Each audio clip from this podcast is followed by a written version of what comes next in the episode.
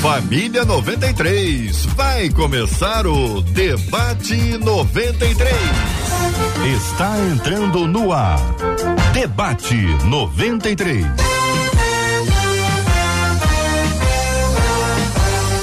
Realização 93 FM. Um oferecimento Pleno News. Notícias de verdade.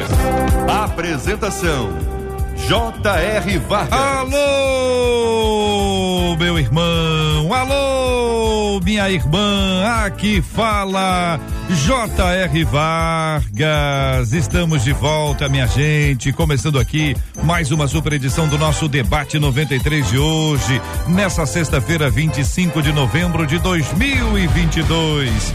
Que a bênção do Senhor repouse sobre a sua vida, sua casa, sua família, sobre todos os seus. No programa de hoje, pastor Ailton Desidério, muito bom dia, pastor. Bom dia, JR, Marcela, amigos aqui, irmãos, debatedores, a todos. Prazer poder estar aqui com vocês. Pastora Patrícia Andrade também aqui no estúdio da 93 FM. Bom dia, pastora Patrícia. Bom dia, JR. Bom dia, ouvinte querido da 93 FM, meus amigos debatedores, que seja uma manhã de vitória e crescimento em Deus. Maravilha, com aquele sotaque nordestino maravilhoso, o pastor Jabes Nogueira conosco no debate 93 de hoje. Bom dia, pastor Jabes. Estamos sem o áudio aqui do pastor Jabes. Daqui a pouquinho vamos ver o que está acontecendo. Enquanto isso, o pastor Wanderson Costa, sotaque carioca. Muito bom dia, pastor. O senhor está bem? Bom dia, JR. Tô bem, graças a Deus. Melhor agora nesse programa que eu tenho certeza que vai ser importantíssimo e abençoador. Uma boa tarde para os ouvintes, para os amigos debatedores aqui da mesa também. Benção puríssima. Marcela Bastos também está no debate 93 de hoje. Marcela Bastos, muito bom dia. Bom dia, J.R. Vargas, nossos amados debatedores, nossos queridos ouvintes que já estão ligadíssimos com a gente nas nossas várias plataformas. A Dayana, lá no nosso Facebook, disse assim: Bom dia a todos os debatedores. Aqui é a Dayana de Itaboraí. Aí ela diz: Ó, eu tô aqui ligadinha depois de ontem no Cafofo 93, que foi maravilhoso. A Dayana foi uma das sorteadas, assistiu ao jogo do Brasil ontem com a gente aqui. Brasil e Sérvia e hoje está ligadinha com a gente no Debate 93. Facebook é o nossa, a nossa página Rádio 93.3 FM. Já dá aquela curtida, compartilha e diz que o Debate 93 começou. Lá no nosso canal, no YouTube, o Clóvis, direto da Espanha, diz assim: Ó, eu tô direto da Espanha, estou mandando, olha só, toneladas de bendiciones e trilhões de beijos para vocês. Isso aí, canal 93 FM Gospel, já dá aquela curtida e diz que o debate 93 começou, vai ser uma benção. WhatsApp aberto 21 96803 8319. 21 96803 8319. Copa do Mundo, placar até agora. Tá, cadê? Tá zero? Catar, Catar zero. zero. Senegal, Senegal um, um. é isso? Por enquanto, é, por isso? enquanto, é isso aí. Senegal 1 um a 0 É. Catar, isso vai ser uma chuva de gols. Isso aí, porque o Catar, coitado, não tem, não tem. Eu não Ah, sei não. Aí, Depois, depois que o Tem Irã dado algumas surpreendeu zebras aí, né? Ah, mas o Mas- Irã, Ah. o, Irã- o país de Gales que é muito ruim. Pelo amor, eu não vi o jogo Conseguiu não. fazer Não, vi os não. dois gols após um jogador, o, o goleiro de País de Gales ser expulso. Ah, bom, peraí, pera um minutinho, eu tô sabendo de nada. Quer Isso dizer, o eu também não goleiro do não. país de Gales, eu tô ótimo, Foi tô atualizado. aos 87 minutos do jogo, já Ah. no final do segundo tempo. E o juiz deu mais 10 minutos. E quem entrou no lugar dele? Um Então, goleiro ou um não, jogador alguém do, da do linha? time Que tava na foi linha. colocado lá e aí virou É festa. animado Aí o Irã fez dois gols, né? Abriu a porteira. Foi tranquilo. Um abraço, né? Quer dizer que quem agarrou foi um goleiro de linha que, claro, não É, tem essa habilidade. Se tivesse, estaria ali. E aí, País de Gales já não é um país com muita relevância no futebol. 66 anos sem uma Copa, já veio, na, Ah, já co- veio de volta a passar vergonha de novo. Comentador. Sei, mas e, e- já- e o treinador que, que eles escolheram? Foi, foi, foi uma boa escolha? Não, eu, eu acho que eu preferiria, se eu fosse o técnico País de Gales, fazer a substituição, colocar o goleiro reserva, né? É, já Seria tá- Que melhor. isso, hein, pastora Patrícia? Cartão amarelo, né? Seria melhor Análise do que completa. alguém, né? Não, Tá mas não podia, porque tinha sido expulso, de repente já tinha esgotado. Não, é porque ele tinha, É, ele tinha ele um, não- então, um é amarelo porque antes, eu né? já peguei já assim no andamento do segundo tempo, então não sei se ele já Não, não vem com informação pra metade agora, não. Né? Já tá dando um Mas show de bola. Realmente era muito melhor ele ter trocado poupado e colocado o goleiro reserva do que improvisar alguém Muito e bem. passar aquela vergonha que passou. Eu, se fosse, eu, se eu tivesse alguma influência nesta emissora, eu chamaria a pastora Patrícia Pra para participar do Cafofo. do Cafofo Do 93. Cafofo, segunda-feira. É, O Cafofo, segunda-feira, vai ser que horas o jogo? Vai ser Duas horas? uma É o da jogo das tarde. Uma, da, tarde. Então, para estar aqui no Cafofo e comentar, Comentar. o jogo nas entradas que tiver. É. Porque Técnica. Há muita habilidade, falou fácil. Josué tá orgulhoso em casa da mamãe. Fala. Assim, ó, mandando o coraçãozinho. Tá orgulhosíssimo. Muito bem, muito bem. Deixa eu ver se eu consigo colocar o pastor Jabes aqui. Pastor Jabes, cadê o Ainda- senhor? O senhor tá aqui, pastor? Ainda não? Ainda não, ainda Muito bem. Daqui a pouquinho o pastor Jabes estará conosco aqui na programação da 93 FM, aqui no Debate 93 de hoje.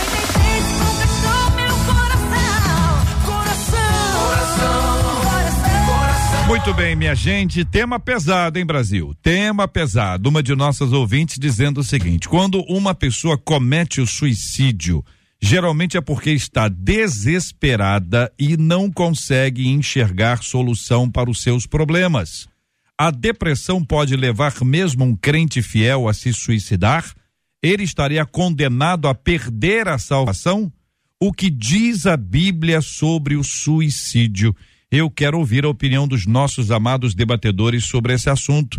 Vou começar ouvindo o querido pastor Wanderson Costa sobre esse momento, né, pastor? Quer dizer, a- o enfoque que o ouvinte dá é sobre o momento do ato, né, em que a pessoa está. Ela está desesperada, ela não vê a alternativa, ela não enxerga uma solução, e aí ela acaba tomando uma decisão, ou seja, está tomando a decisão numa hora em que ela não tem nenhuma capacidade para tomar uma decisão. Que pensa o senhor?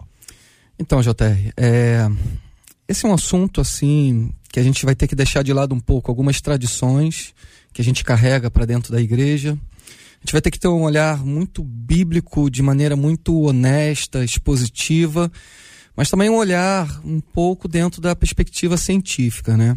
Eu trouxe até alguns dados aqui, porque é, a gente conjecturar é, é muito difícil, porque talvez a gente possa ficar imaginando o que se passa na cabeça do indivíduo que comete suicídio, e isso, de fato, só quem sabe é quem está sofrendo a dor, a angústia, e a gente vai falar um pouquinho mais sobre isso. Mas os dados dizem, o OMS diz, que cerca de 96,8% dos casos de suicídio estavam relacionados a transtornos mentais. Então, isso é uma das coisas que a gente vai precisar falar, porque parece que suicídio se dá apenas com uma decisão voluntária, então decidi, eu vou dar cabo da minha própria vida. Mas isso está diretamente relacionado a alguns tipos de transtornos e que a gente pouco fala ou a gente traz, às vezes, uma conotação apenas religiosa para dor e para o sofrimento da pessoa. É, E quando a gente fala sobre isso, também é importante registrar aqui que no Brasil já são aproximadamente 14 mil casos por ano. Em média, 38 brasileiros tiram a própria vida por dia. É um caso de saúde pública, é um caso que a gente precisa de fato falar, e mas não falar na superficialidade ou apenas é, ignorar que existe toda uma circunstância bio, psico, social que envolve o ser humano nesse momento. Então, conjecturar o que leva o indivíduo a tomar uma atitude dessa é algo amplo. É, certamente, o suicídio, o homem, né, não, não foi criado para morrer. Quando o homem é criado, o homem foi criado para viver. O suicídio ele vai na contramão da própria natureza do homem, daquilo que Deus depositou no homem, que é a eternidade. Então, quando a gente no decorrer aqui do debate for explanar melhor, a gente vai perceber que vários homens de Deus tiveram que lidar com circunstâncias difíceis, alguns até desejando a morte, outros eh, se posicionando de maneira diferente, mas é importante hoje a gente é, ir além dos limites das tradições e encontrar revelação e compreensão que o indivíduo é mais importante do que as nossas tradições. Pastor Ailton, ah, esse olhar sobre esse assunto que tem que ter muita misericórdia, muita graça e muitas, muitas pessoas querem definir se alguém foi para o inferno ou não, como se tivesse essa informação eh, especial.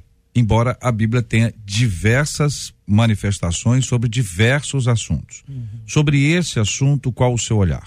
Então, é, o assunto é muito importante, ele é muito abrangente essa ideia do suicida ir para o inferno, ela surge a partir do século V, mais ou menos, em um concílio, uhum. em que é ali colocado o seguinte, que uma pessoa que praticasse o suicídio, ela não é, deveria ter no ato do no ato eclesiástico aquele momento de poder fazer o, a missa, né? É, e a ela, a ela seria negada essa missa, esse ato eclesiástico. Aí entra na subjetividade de que esta pessoa, então, que tenha se suicidado e que não passou por este cerimonial eclesiástico, então ela estaria fadado ao fracasso. Agostinho, inclusive, é o teólogo em que ele vai pegar este tema para poder falar do suicídio é, como sendo uma coisa abominável até o século V não há uma questão de suicídio, mas de morte voluntária. A Bíblia vai falar sobre o suicídio em alguns aspectos pontuais, tá? E em alguns aspectos a Bíblia deixa é, ali a questão, como por exemplo no caso de Saul, onde ele praticou o suicídio frente à, à derrota que ele estava enfrentando. Então, ah, o que que acontece? É um assunto de saúde pública, tá? É um assunto de saúde mental que tem que ser abordado pela igreja e esta afirmação que o suicida vai para o inferno não é correta, como não é correta qualquer afirmação de juízo sobre qualquer pessoa que possa falar que esta pessoa foi para o inferno ou que esta pessoa tenha ido para o céu. Muito embora a gente possa argumentar dizendo que pelo fruto vos conhecereis, mas isso é um juízo que não há espaço na Bíblia para poder ter afirmação. O que há na Bíblia é a abordagem do acolhimento da dor, do sofrimento, tá? É o, o, o, aspecto da depressão como sendo um, um dos principais motivos, como o pastor Wanderson aqui colocou, é, para o suicídio, mas nem todo caso de suicídio é por conta da depressão. Agora, muita gente associa, pastora Patrícia Andrade, a questão é, do a ida para o inferno ou não, a questão do suicídio, além desses dados que foram apresentados, a questão de morte, de ser um assassinato, nessa interpretação do suicídio como como um assassinato. Essa é uma linha, eu quero ouvi-lo sobre esse assunto, fiquem à vontade, mas voltando aqui exatamente ao nosso foco. Quando uma pessoa comete suicídio, geralmente é porque está desesperada e não consegue enxergar solução para os seus problemas.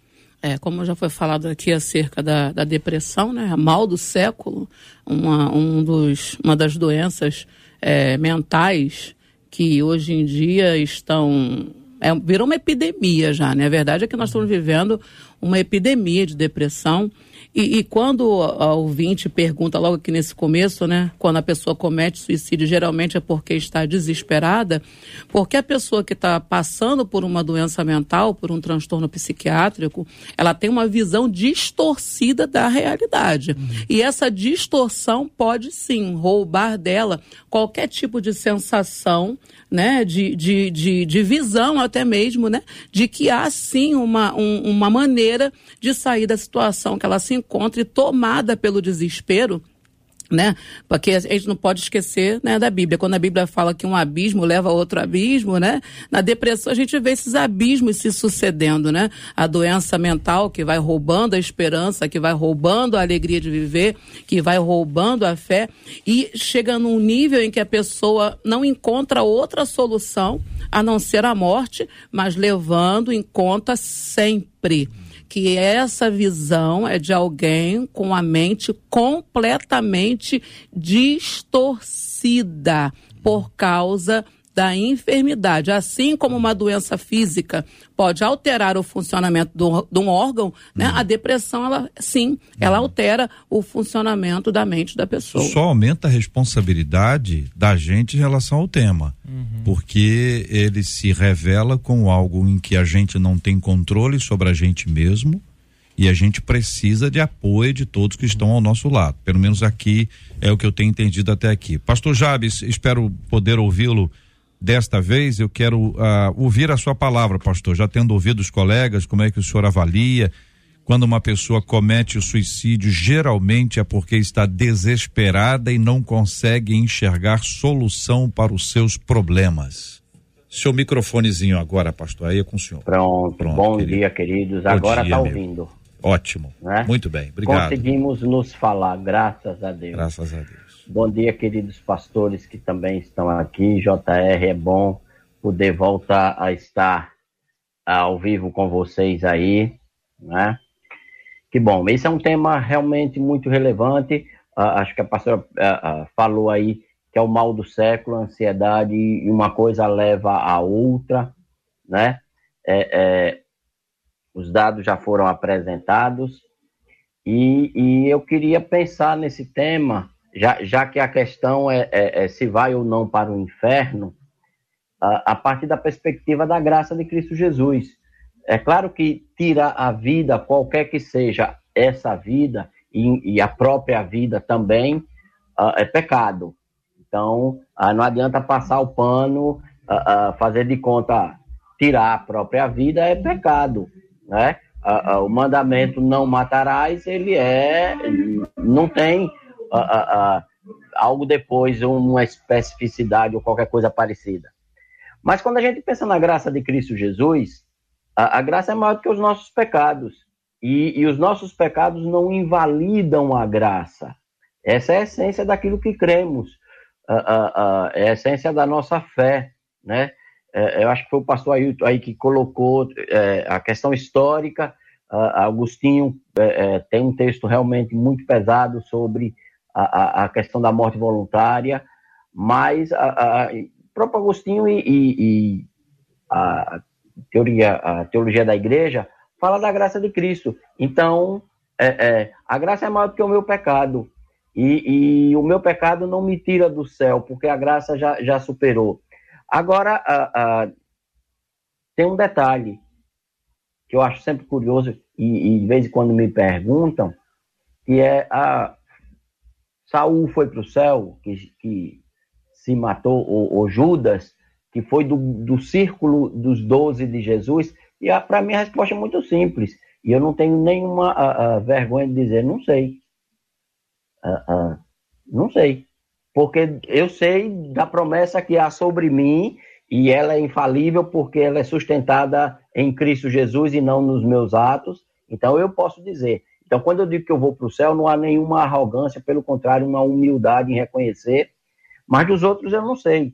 Eu sou casado, graças a Deus, tenho um filho, mas eu não sei dizer se eles vão para o céu. Mesmo que a Bíblia diz pelos frutos é, é, é, vamos conhecê-los, mas do coração sabe Deus, então não sei. Né? É, essa, essa resposta, pastor Jabes, talvez seja a melhor resposta quando esse assunto está na pauta. A parte boa é quando alguém pergunta para um outro alguém, se fulano está no céu, é porque leva em consideração que esse alguém, para quem ele pergunta, tem alguma conexão com o céu. O problema é se perguntasse para o inferno. Né? Você acha que fulano está no inferno? Não sei, para quem vai falar é você. Então a gente precisa reconhecer e dizer exatamente isso. O que a gente não sabe, não sabe, não precisa inventar nada.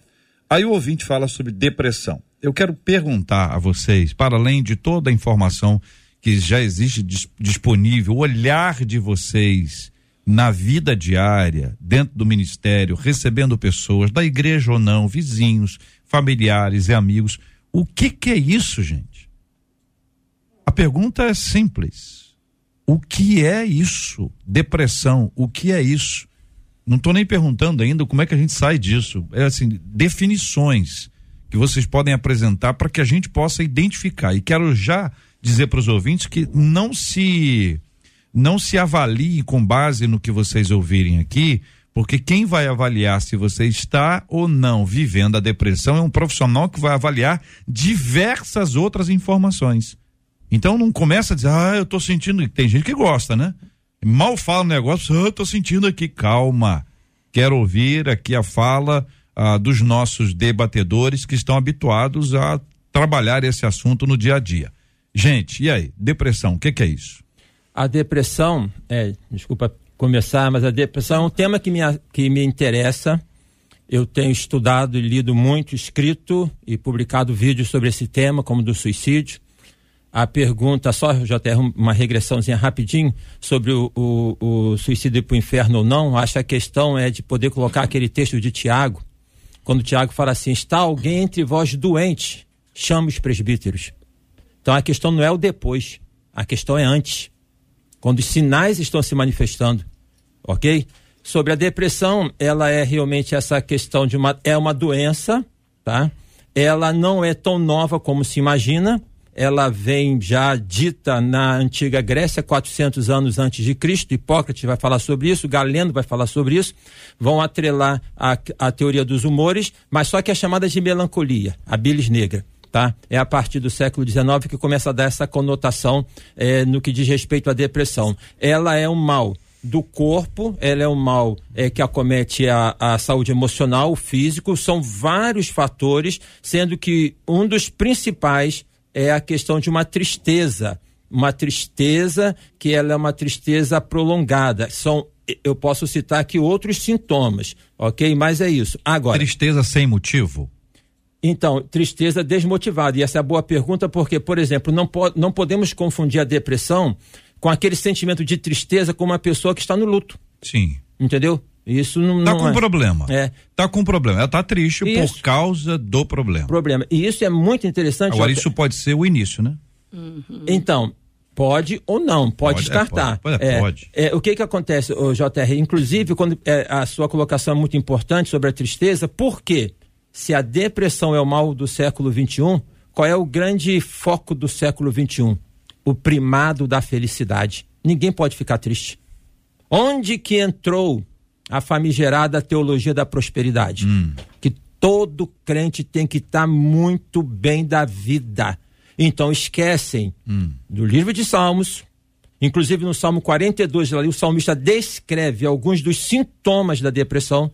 Esquecem Lamentações de Jeremias, do livro de Jó, ou seja, desses livros poéticos, esquecem das palavras de Jesus, a minha alma está angustiada até a morte, ou seja, desta questão do sofrimento que está e que faz parte da vida. Enquanto nós neste mundo estivermos, nós passaremos pelo sofrimento e teremos que lidar com ele. A depressão tem como um dos sintomas, mas não pode ser característico único por um período de tempo com outros sintomas para poder ser diagnosticado uma depressão. Não é correto poder falar que qualquer tristeza é depressão. Tem que ter uma avaliação, né, Tem que pastor? ter. Não pode ser Tem de que outra ter. forma, né, pastores?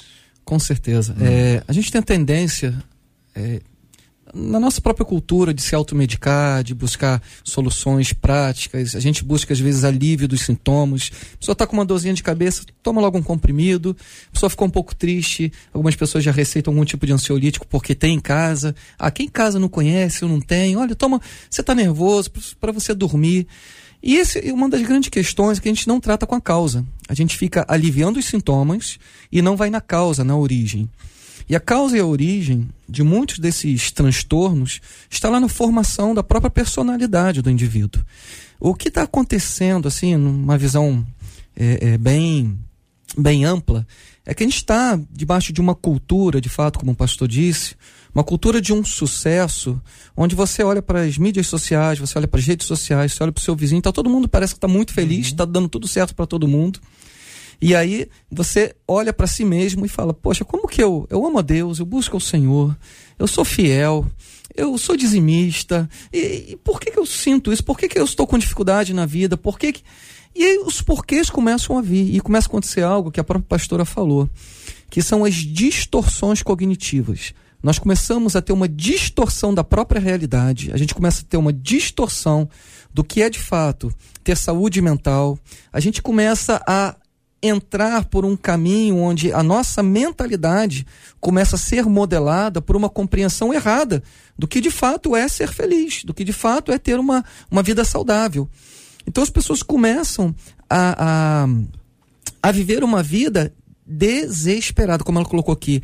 A pessoa está desesperada e não consegue encont- enxergar a solução. O que, que é o desespero? É quando ela perde a esperança, des sem esperança. Eu não tenho mais esperança. Porque parece que para mim nada acontece, parece que para mim nada dá certo, parece que na minha família as coisas não funcionam. Funciona para todos, mas para mim não. E a gente começa a colocar esperança em coisas que Deus nunca nos chamou a colocar, a depositar a nossa fé, a nossa esperança. Então, a desesperança é o primeiro passo para levar as pessoas a uma série de transtornos. ela vai afetar diretamente essa construção da identidade do indivíduo, vai afetar a construção da saúde emocional, das relações familiares, e aí se desenvolve um processo. E, e mais, tá? Quero até falar uma coisa aqui, a gente vê, a gente tem um consultório lá na, no centro da cidade, lá em São Gonçalo e em Niterói também, e os maiores casos de ideação suicida e de casos de tentativa de suicídio que tem chegado são de adolescentes. Uhum. E a própria OMS está falando sobre isso. Uhum. Porque são pessoas de 15 a 24 anos uhum. que não têm autorregulação emocional e elas estão vulneráveis diante dessa sociedade e elas acabam é, adquirindo. É, um, um, dos transtornos hoje que está assim, parece que é uma epidemia, é o transtorno de personalidade borderline. Uhum onde a pessoa sente um vazio tão grande, muitas das vezes ela vai para alguns extremos e às vezes a tentativa de suicídio, você vê adolescentes chegando com automutilação, né? se cortando. Isso, isso, gente, é dentro da igreja, tá? É dentro da igreja. É porque Mas, é, é, o ser humano, né? É, assim, é, é o indivíduo, é o ser humano. A gente está na pressão. É, quando a gente pensa, eu, eu, preciso voltar na fala do pastor Ailton, uhum. né? É, a sociedade atual, né? Porque assim, eu sou dessa geraçãozinha anterior, né? Eu sou millennial, né? Não sou, eu sou o pessoalzinho mais velho, né? que pai e mãe botava de castigo mesmo, repreendia mesmo, uhum. que aprendeu a lidar com frustração na infância, Exatamente. né? Que saía de casa, mãe, compra aquele brinquedo? Não, porque eu não tenho dinheiro. Antes de sair de casa, a mãe já falava, não me peça nada na rua, porque eu não vou comprar. E você tinha que aprender a lidar com esses nãos. Você pequeno aprendia a lidar com frustração. E, infelizmente, a minha geração que é o pai desses adolescentes, uhum. desses jovens de agora, que não sabem lidar com frustração, são os grandes responsáveis por essa uhum. Que não sabe lidar com o não, que acha que tem que ser feliz o tempo todo, porque nós criamos neles a mentalidade do eles vão ter mais do que nós tivemos e a gente faz qualquer coisa para que eles se sintam felizes uhum. o tempo todo desde a mais terra infância e aí eles se tornam adolescentes, começam a lidar com o mundo real, começam a ver que aquele mundinho de felicidade extrema que os pais, né, criaram para ele é um mundo idealizado, não corresponde à realidade e aí eles não não conseguem lidar com isso, vão ficando frustrados, e aí as ansiedades vão aparecendo, e os outros transtornos vão vindo, é, a depressão, o pânico. Então, na verdade, quando o apóstolo Paulo fala, não vos conformeis com esse mundo, é porque nós, essa geração criou essa mentalidade e esses jovens compraram essa mentalidade passada por esses pais, né, que eu faço parte dessa geração, e agora nós estamos colhendo os frutos amargos dessa mentalidade que foi transferida. E nós, como igreja, também fomos realmente contaminados pela teologia da prosperidade, quando achávamos que tínhamos todos que ser ricos, morar em mansões, ter as melhores, as melhores coisas do mundo devem ser nossas e nós transferimos essa mentalidade para os nossos filhos que cresceram, a gente liberando essa palavra, acreditando nisso, e aí agora eles estão frustrados e doentes. Vou dividir aqui os assuntos. É, depois a gente volta na questão da te teologia da prosperidade, a sua influência na mentalidade da igreja que impactou os nossos filhos como eles estão hoje. Mas ainda dentro desse tema, Pastor Jabes, envolvendo a questão da depressão, é, o, o que é isso? É a, a, a pergunta mais simples e a mais complexa. O senhor bem sabe disso. Fique à vontade. É, partindo um pouco do que a pastora Patrícia falou aí, muito bem colocado, uh, uh, nós vivemos, e a palavra é essa, numa sociedade doente. A sociedade como um todo é uma sociedade doente. E nós fazemos parte dessa sociedade. É uma sociedade que tem por princípio a lógica uh, cruel, e a palavra é essa, do prazer. É uma sociedade que vive para ter prazer, qualquer que seja ele ah, o sexo é, é, liberado e desenfreado, na verdade, desregrado, porque o, o importante é ter prazer, né? Ah, ah, o, o, consumo é desenfreado e, e, você não mede as consequências e compra sem poder pagar, porque o princípio é ter prazer. E, e, e vivendo no meio dessa sociedade, esse, por isso que eu disse que é um princípio cruel, porque esse é um princípio irreal né? Aí a gente volta para a Bíblia E se encaixa bem quando Jesus disse: o mundo jaz no maligno, porque é, é o maligno que promete um prazer, prazer sem limite, prazer sem limite que não existe, né? A dor, o sofrimento, a frustração faz parte da vida humana. E nós somos seres humanos vivendo desse lado de cada morte. Quando estivermos do lado de lá, na eternidade, aí é só glória em Cristo Jesus. Mas do lado de cá, tem uma, tem uma ilustração interessante que, quando eu, eu, eu trato desse assunto aqui, eu, eu conto que é, ajuda a entender, né? É, é, a pessoa que sai de manhã de casa, bem vestida, bem arrumada, com aquela a, a roupa para trabalhar, choveu a noite toda, você está no ponto do ônibus, passa um carro e, e joga água e você se molha no ponto. Ah, mas eu sou crente em Cristo Jesus. Sim, mas você vai se molhar igual o perdido que está do seu lado. Porque enquanto estamos nessa vida, a, a, a poça de água suja vem sobre ele e vem sobre você. Isso é pesado numa sociedade, numa sociedade em que você vive e, e uh, uh, só um detalhe, a pastora Patrícia falou, os jovens uh, escolhem isso aí. Na verdade, ele muitas vezes não tem nenhuma outra opção, porque para todo lado, se liga a televisão, se vai nas, nas mídias sociais, é o império do prazer. Você foi feito para ter prazer. Você tem direito ao prazer. Só que isso não existe. Ninguém vive no império do prazer. Nós vivemos, a, a Freud trabalha muito isso, o princípio da realidade, né? Que é, é, é, a negação do princípio do prazer, senão a gente não vive. E se a gente for olhar do ponto de vista da sociologia, do contrato social, em que eu nego algumas prerrogativas minhas para eu poder, porque eu preciso viver em sociedade, ninguém vive só. E, e, e a depressão é exatamente a, a, a resposta a esse tipo de situação do qual eu absolutamente não tenho controle. Eu acho que uma, uma palavra boa para a gente entender da depressão é quando você, é, quando a pessoa entende que perdeu o controle, né? Porque em Cristo eu não tenho o controle da minha vida, mas eu tenho alguém que tem o controle e eu posso confiar nele. Quando eu perco a referência do controle, porque eu estou debaixo do império do prazer, império esse que é, é não me é dado pela vida, bate desespero, bate ansiedade, né?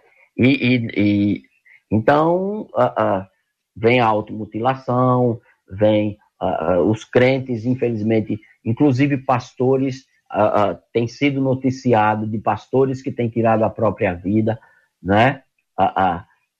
o império do prazer exige uma relação de performance, né? Que é cruel. Tudo isso é cruel, né? Então, eu tenho uma igreja de 100 membros e o meu colega que está no mesmo ministério que eu tem um, um, ministério de mil membros. E por que que ele tem um de mil e eu só tenho um de 100? E isso é cruel, né? Aí eu lembro, só para fechar essa passagem, uh, do, do coitado do Elias, do profeta, né? Que depois de tantas vitórias, ali, uh, uh, na linguagem moderna, ele entra num, numa crise de Burnout, né? Acabou, esgotou, não tem mais de onde tirar, e ele se afunda no, no buraco da caverna, né? Ali é desespero completo, e só um anjo para tirar de lá. Essas são questões tão profundas, né, gente, que eu, eu fico aqui imaginando a quem está nos acompanhando dizendo o seguinte: como é que eu saio? Como é que eu resolvo esse assunto? Uma vez que isso não acontece porque a gente quer, também talvez não seja porque a gente deixa. Existem outras questões que nos levam a esse estado, como a gente consegue identificar isso, mas especialmente como trabalhar para a gente e para o outro. Porque é possível que quem esteja mergulhado nisso nem consiga nos ouvir. Nem consiga nos ouvir mas tem sempre alguém que, pela graça de Deus, é levantado pelo Senhor para ouvir e para servir. Este é o Debate 93, com J.R. Vargas. Muito bem, Marcela, ouvindo os nossos ouvintes sobre esse tema difícil, né? É um tema duro, um tema difícil. Ouvir os nossos ouvintes, a gente percebe a dor deles. Aliás, dor de vários pais, como levantou o pastor Wanderson aqui, essa bola, a pastora Patrícia seguiu, pastor Jabes e são pais que estão falando de seus filhos. A média é de 14 anos, gente. A média dos pais que estão preocupados, estão nos acompanhando agora, cujos filhos, é impressionante, têm 14 anos e estão pensando em suicídio. Mas eu tenho alguns, tem dois casos aqui para contar. Uma ouvinte disse que ela tem dois sobrinhos, ambos se suicidaram. Uma outra ouvinte pelo WhatsApp conta assim: há duas semanas uma irmã da minha igreja se suicidou. Ela e a família pareciam perfeitos aos nossos olhos. Nós sempre a víamos bem arrumada, junto com o marido, com os filhos. Ela tinha um abraço e um sorriso que nos envolvia. Do nada, fomos surpreendidos com essa notícia. Ninguém entende o motivo. Ainda estamos todos muito chocados com a notícia. Eu peço a atenção de vocês para o que eu vou ler agora. Essa ouvinte está nos acompanhando nesse momento e ela escreveu assim no WhatsApp. Eu sou cristã. Eu sei dos feitos do Senhor na minha vida. Mas não existe um dia sequer que eu não pense em acabar com a minha vida. Eu já não suporto mais estar aqui. Eu não vejo graça. Eu tenho dois irmãos que tiraram suas vidas, mesmo conhecendo profundamente a Bíblia. Eu os admiro pela coragem que eles tiveram. Eu luto contra, mas tudo que eu quero, de fato, é acabar com a minha dor, diz essa ouvinte que está nos acompanhando neste momento. Vamos fazer, da seguinte forma: nós vamos falar somente para essa ouvinte agora. Não quero ninguém discutindo outro tema, não sei esse assunto. Marcela, por favor, repita. Vamos reler aqui para que vocês tenham todo o foco, 100% foco na fala dessa nossa ouvinte está nos acompanhando aqui agora. Não tem outro assunto mais importante que esse. Vai lá. Sou cristã eu sei dos feitos do Senhor na minha vida, mas não tem um dia sequer que eu não pense em acabar com a minha vida. Eu já não suporto mais estar aqui. Eu não vejo graça. Eu tenho dois irmãos que tiraram suas vidas, mesmo conhecendo profundamente a Bíblia, e eu os admiro pela coragem que eles tiveram.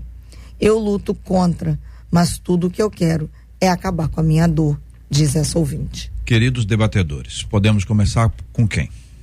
Ah, tem algo nessa fala muito importante que é a própria fala, querida ouvinte. Você falar do que você está sentindo. É, você começa a sua fala falando, eu sou cristã. Então, convicção de fé e entender que a convicção de fé e a fé não anula a dor, não anula o sofrimento, certo? O Senhor Jesus falou: no mundo tereis aflições, no mundo tereis tribulações. Então você está falando, eu sou cristã, eu quero dizer que eu entendo né, este seu, essa sua palavra e sentimento a partir da sua perspectiva de fé, ou seja, não tem nada a ver uma coisa com a outra. É, ou seja, você ter esse, o sofrimento por falta de fé, você tem fé, use a fé ao seu favor. Tem uma questão que você está é, tá banhada numa questão cultural é, da família, dos seus irmãos, tem um histórico que você precisa romper, entendeu? Precisa romper para que isso não se torne uma questão que venha te aprisionar. A coragem não é tirar a vida, é viver, é viver. Olha, minha querida, o que, que o Senhor Jesus Cristo disse? No mundo tereis aflições, no mundo tereis tribulações, mas tem de bom ânimo, certo? Essa coragem, esse ânimo o que não significa dizer negar a dor. Não use a, a fé para se cortar. Não use a fé para se culpar. Não use a fé para poder falar por que, que eu estou sentindo isso. Você está certo, eu sou cristã. E crente sente dor. Crente tem abatimento. Crente, às vezes, como o próprio Jó disse, maldito o dia que eu nasci. São sentimentos. Você está correto em poder falar sobre os seus sentimentos. Por fim, para você, minha amada irmã, procure ajuda.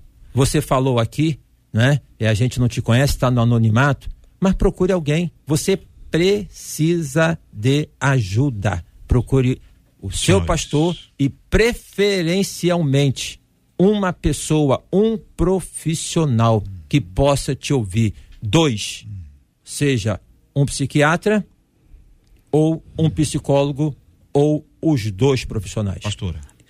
Querida, quero dizer para você que eu, eu reconheço que você sente dor porque todos nós sentimos.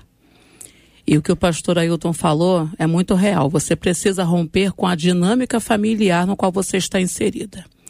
Não é porque os seus irmãos tomaram a decisão de tirar a vida deles que essa é a melhor decisão, porque a sua vida, né, ela vai ser resultado das suas escolhas. Agora eu quero dizer uma coisa para você, minha, minha, minha, minha querida, minha amada irmã. Eu sei que a graça de Deus te cobre nesse momento, porque é a mesma graça que tem me coberto nesses oito anos desde que meu filho morreu.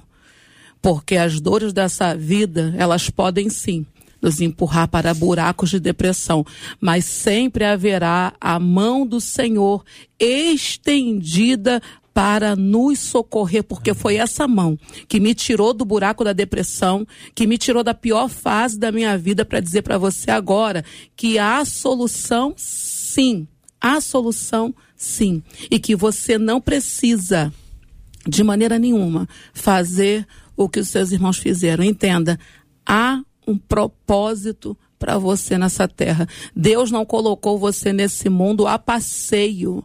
Há um propósito para a sua vida. E se você abrir mão da sua vida, você abre mão do propósito. Por causa de um momento de dor, talvez você abra mão de coisas extraordinárias que estão preparadas pelo céu para você. Então não abra mão do seu amanhã porque você não sabe o que o amanhã te reserva por causa da dor de hoje. Que o Senhor te fortaleça em nome Amém. de Jesus. Amém. Muito bem. Pastor Jabes, pastor Wanderson. Tem um texto lá em Isaías 49, no versículo 14, diz assim: Já me desamparou o Senhor, e o meu Senhor se esqueceu de mim. O autor que está colocando a sensação dele de desamparo, de desolação, de dor, de angústia o que todos nós somos passíveis de sentir. Sabe, às vezes sentimentos, eles vêm, mas a impressão que às vezes a gente tem é que esse desamparo ele é infinito, isso não é uma realidade. Mas eu quero deixar esse versículo seguinte para você, minha irmã.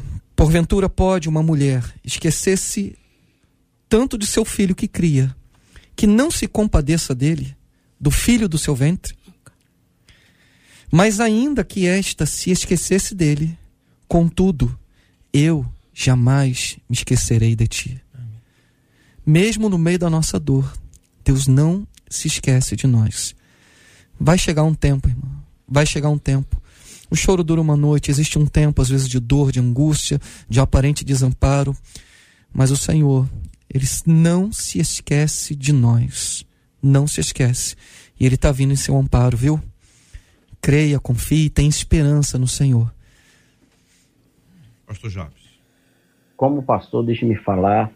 Uh, uh, é claro que a, a, ajuda profissional é necessária, né? apesar de que uh, nós cremos que Cristo já levou sobre si as nossas dores, né? Isso é bíblico, é parte da nossa fé mas é, eu já tive crise de cálculo renal e eu sou crente, sou pastor. Não me, não me livrou do cálculo renal, né? Porque é a vida, né? Então, mesmo eu crendo que Cristo levou aquela pedra que estava no meu rim na cruz, mas eu tive que ir para o pronto-socorro, né? E desmaiei entrando no hospital de tanta dor né? Ah, porque é, é, você dizer que Cristo levou a nossa dor uh, uh, não impede ou não deve impedir a busca do profissional para ajudar. Mas tem um texto que, e, e aqui a parte mais pastoral do, do que eu quero colocar para essa amada irmã, para essa querida, é, a gente sabe de qual o Salmo 23. O Senhor é o meu pastor e nada me faltará. Mas aí a gente vai lendo e chega lá, ainda que eu ande no vale da sombra da morte. E essa é uma descrição perfeita do ápice do desespero, uh, uh, uh, de você olhar e, e, e não enxergar a, a, a, negrita, a, a sombra né, do vale da morte. É querer se matar. Ainda que eu ande no vale da Perdemos a conexão tá com o querido pastor, infelizmente. Vamos retomá-la assim que possível. para que possamos ouvi-lo mais uma vez, Pastor Jabes conosco, uma palavra ao coração da nossa ouvinte, especialmente você, querido ouvinte, que está vivendo essa essa batalha e essa luta e você e tantas outras pessoas que estão nos acompanhando agora, que é importante que você é, ao ouvir, ao refletir sobre tudo aquilo que você tem acompanhado com a gente aqui, você leva em consideração o amor de Deus por você e a oportunidade. Agora, eu queria que você pensasse de forma lógica. Você acha que nós estamos tratando este assunto neste dia com você escrevendo e ouvindo à toa? Você acha que isso aqui é uma coincidência? Você acredita que seja obra do acaso? Eu quero afirmar a você que essa é uma oportunidade de Deus para sua vida, para você compreender que há muito mais a ser vivido, que ainda que os seus irmãos tenham agido assim, isso não quer dizer que você vai agir. Não existe isso. Você é um outro indivíduo é uma pessoa diferente e a graça de Deus está sobre a sua vida. Entenda, essa nossa conversa hoje aqui, com você participando dela, é como se você estivesse aqui à mesa conosco. Essa conversa aqui não é à toa, não é coincidência, é providência divina. Deus organizou isso de tal forma que você pudesse nos ouvir, pudesse conversar e agora pudesse ouvir. Deus está falando com você, minha irmã, por meio dos nossos queridos debatedores. Pastor Jabes, para a sua conclusão, meu irmão, por favor. Voltando, eu não sei até que ponto vocês aí conseguiram me ouvir, mas eu estava falando do, do, Salmo 23, que a gente sabe de cor. Quando eu desço ao vale da sombra da morte, eu tenho uma garantia uh, uh, que Ele está comigo. Então, o que é que eu posso dizer para essa minha querida irmã? Quando você estiver pensando em se matar, quando você estiver descendo ao vale da sombra da morte, basta saber, e isso é confortante, você não está só. Deus está no vale da sombra da morte. Amém. Né? Ah, ah, não é, o vale da sombra da morte não é um vale solitário. Nós temos um Deus que desce à morte conosco. Né? Nós temos um Deus que, ah, quando choramos, nós molhamos a sua face com as nossas lágrimas e ele as recolhe. Né? Então, a, a, a grande diferença do ponto de vista espiritual, volto a dizer, a ajuda profissional é necessária, mas do ponto de vista espiritual, como pastor e líder espiritual, eu digo, no momento do vale, Deus caminha conosco. Amém. Nós temos um Cristo, é, o autor aos Hebreus diz que em tudo foi experimentado. Quando estiver lá e passamos por lá, minha querida, lembre, Cristo está do seu lado. Você não está só. Amém. Cristo levou sobre si as nossas dores. Ele levou sobre si as nossas transgressões.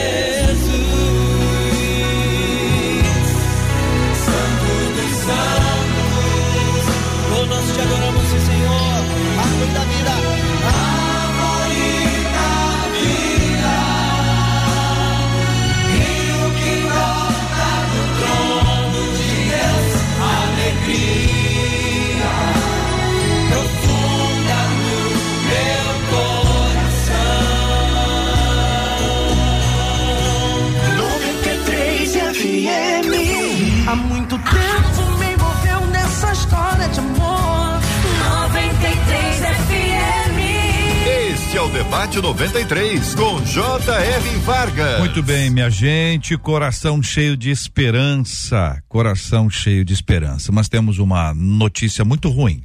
Marcela, vamos compartilhar com os nossos ouvintes, atualizando essa informação para quem está nos acompanhando pelo rádio, não tem essa informação atualizada. Lamentavelmente, um grave problema no estado do Espírito Santo, na belíssima cidade de Aracruz, um pouquinho para cima de Vitória, litoral, uma cidade bonita, agradável, um povo muito bom, mas um episódio terrível que aconteceu agora cedo lá.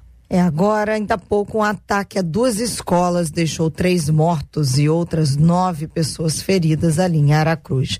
Os disparos aconteceram numa escola estadual de ensino fundamental e também de ensino médio, em uma escola particular, ambas as escolas na mesma rua. Então, ainda não existem informações oficiais sobre o número de feridos. O que se sabe até agora é que pelo menos três, três professoras foram baleadas. Equipes do eh, Nota Air foram à cidade resgatar as vítimas e por volta de 11 horas da manhã, um major informou que uma vítima estava sendo levada para o hospital. O secretário de Segurança Pública do Estado e, e- e o secretário de Educação estão a caminho do município, ou seja, as informações são muito recentes, foi agora, 11 horas da manhã, e nós precisamos orar.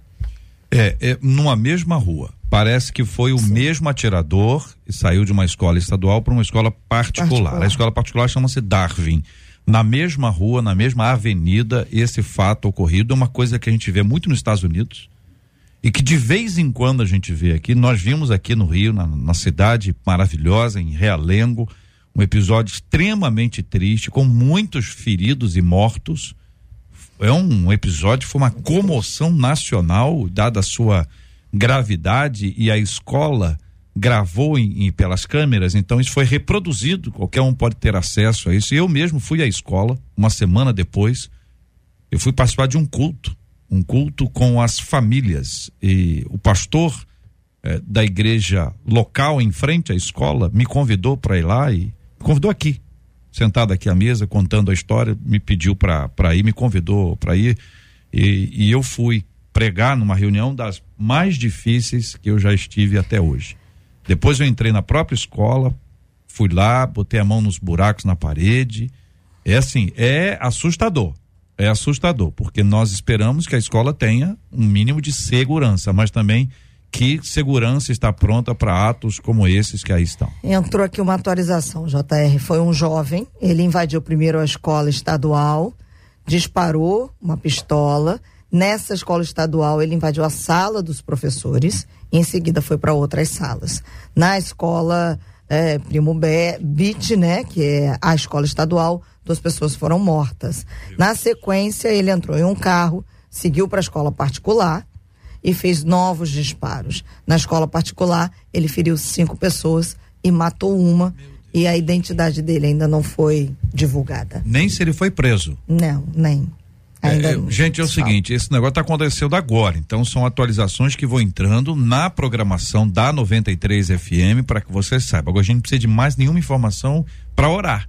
A gente precisa orar, porque esta é a nossa principal arma que nós podemos enfrentar adversidades assim. Imaginemos como estão os pais, familiares, os profissionais que estão ali, fa- familiares deles. São duas escolas, uma cidade pequena, em a cidade de Aracruz. Então a gente precisa parar aqui. Hoje nós estamos parando porque pri- prioridade é exatamente essa. Nós vamos orar por esse assunto. Eu pedi à pastora Patrícia para interceder. Quero convidar os nossos ouvintes para orarem por esse assunto. Nós vamos estar encerrando antecipadamente. Depois a gente encerra ah, de outra forma, porque a gente precisa orar pelas pessoas que estão fe- feridas, por consolo aos que estão aí numa situação de perda irreparável, irreparável, orar pela, pela cidade, pela comoção que isso gera e a insegurança que bate no coração de todos. Pastora Patrícia, queridos ouvintes, vamos orar. Vamos orar. Pai, em nome de Jesus. Senhor, clamamos ao Senhor porque Tu és o nosso socorro. A tua palavra garante que tu és socorro bem presente na angústia e agora, Senhor, lá no Espírito Santo. Na cidade de Aracruz, Senhor, há dezenas, centenas de pessoas angustiadas, uma cidade inteira angustiada. E até mesmo nós que ouvimos essa notícia estamos angustiados, Senhor, com o coração dolorido, Senhor, por cada vida que foi ceifada, Senhor, nesses ataques. Por cada pessoa que está agora sendo levada aos hospitais, Senhor, com diferentes níveis de gravidade, Senhor. Nós clamamos a Ti, Pai, porque Tu és, Senhor, o nosso socorro bem presente. Eu venho clamar a Ti, Senhor, socorre Aracruz.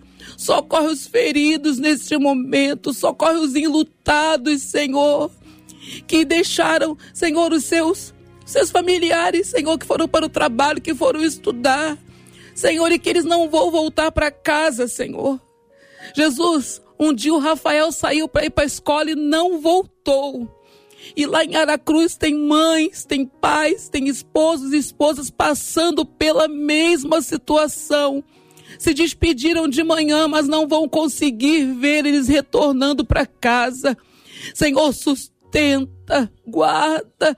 Nesse momento eu clamo ao Senhor que o Senhor Cubra, Senhor, todos os feridos na alma e no físico também, com a tua graça e sustente com a tua mão poderosa. Senhor, e eu quero clamar a ti. Que o Senhor repreenda essa malignidade, não apenas para Aracruz, mas para todas as cidades da nossa nação.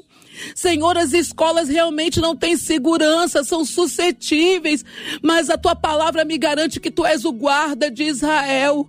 Senhor, guarda, porque tu não tosqueneja, tu não dorme. Livra-nos de todo o mal preparado, Senhor, em corações doentios, Senhor, em corações influenciados pelo espírito da maldade, Senhor, dá livramento e escape aos jovens e aos trabalhadores da nossa nação de toda toda malignidade no poder do nome de Jesus. E entra, Pai, nesse fim de manhã, com mão forte em Aracruz, sustentando e socorrendo a todos que clamam e precisam de Ti nesse momento. Nós oramos assim, Pai, no nome de Jesus, crendo que Tu farás além do que pedimos e pensamos. Amém. Nós unimos o nosso coração ao povo do querido estado do Espírito Santo, a todos aqueles que com a gente estão acompanhando, tomando conhecimento, sendo aqui impactados por todo tudo que está acontecendo, desde o nosso tema de hoje, essas informações que chegam. Vamos prosseguir as nossas orações e atualizando as informações aqui com os nossos jornalistas da 93 FM. Eu quero agradecer a presença dos debatedores, pastor Ailton Desidério, pastor da primeira igreja batista no Lins. Muito obrigado, meu irmão. JR, foi bom poder estar aqui. Muito embora não é o tema denso e agora essa notícia. É, que Deus abençoe a todos os que sofrem. Deus sofreu e se identifica com sofrimento. Para você que tem as questões ligadas à depressão, é um tema que eu tenho trabalhado. Você pode se desejar, eu tenho um canal no YouTube quando eu falo sobre isso, no Spotify Psicologizando, uhum. nas mídias sociais, porque é um tema muito importante, muita gente precisando. Muito obrigado a pastora Patrícia Andrade, do Ministério Apostólico Profético Betesda. Muito obrigado, pastora. Eu que agradeço a oportunidade de estar aqui hoje, né? Muito triste com esse final agora, com essa notícia, mas grata pela oportunidade de falar de um assunto tão relevante colocando o meu Instagram à disposição de você que deseja conversar, porque verbalizar ainda é um dos melhores remédios para as dores emocionais. Então, se você quiser verbalizar, pode me chamar lá no Instagram, arroba.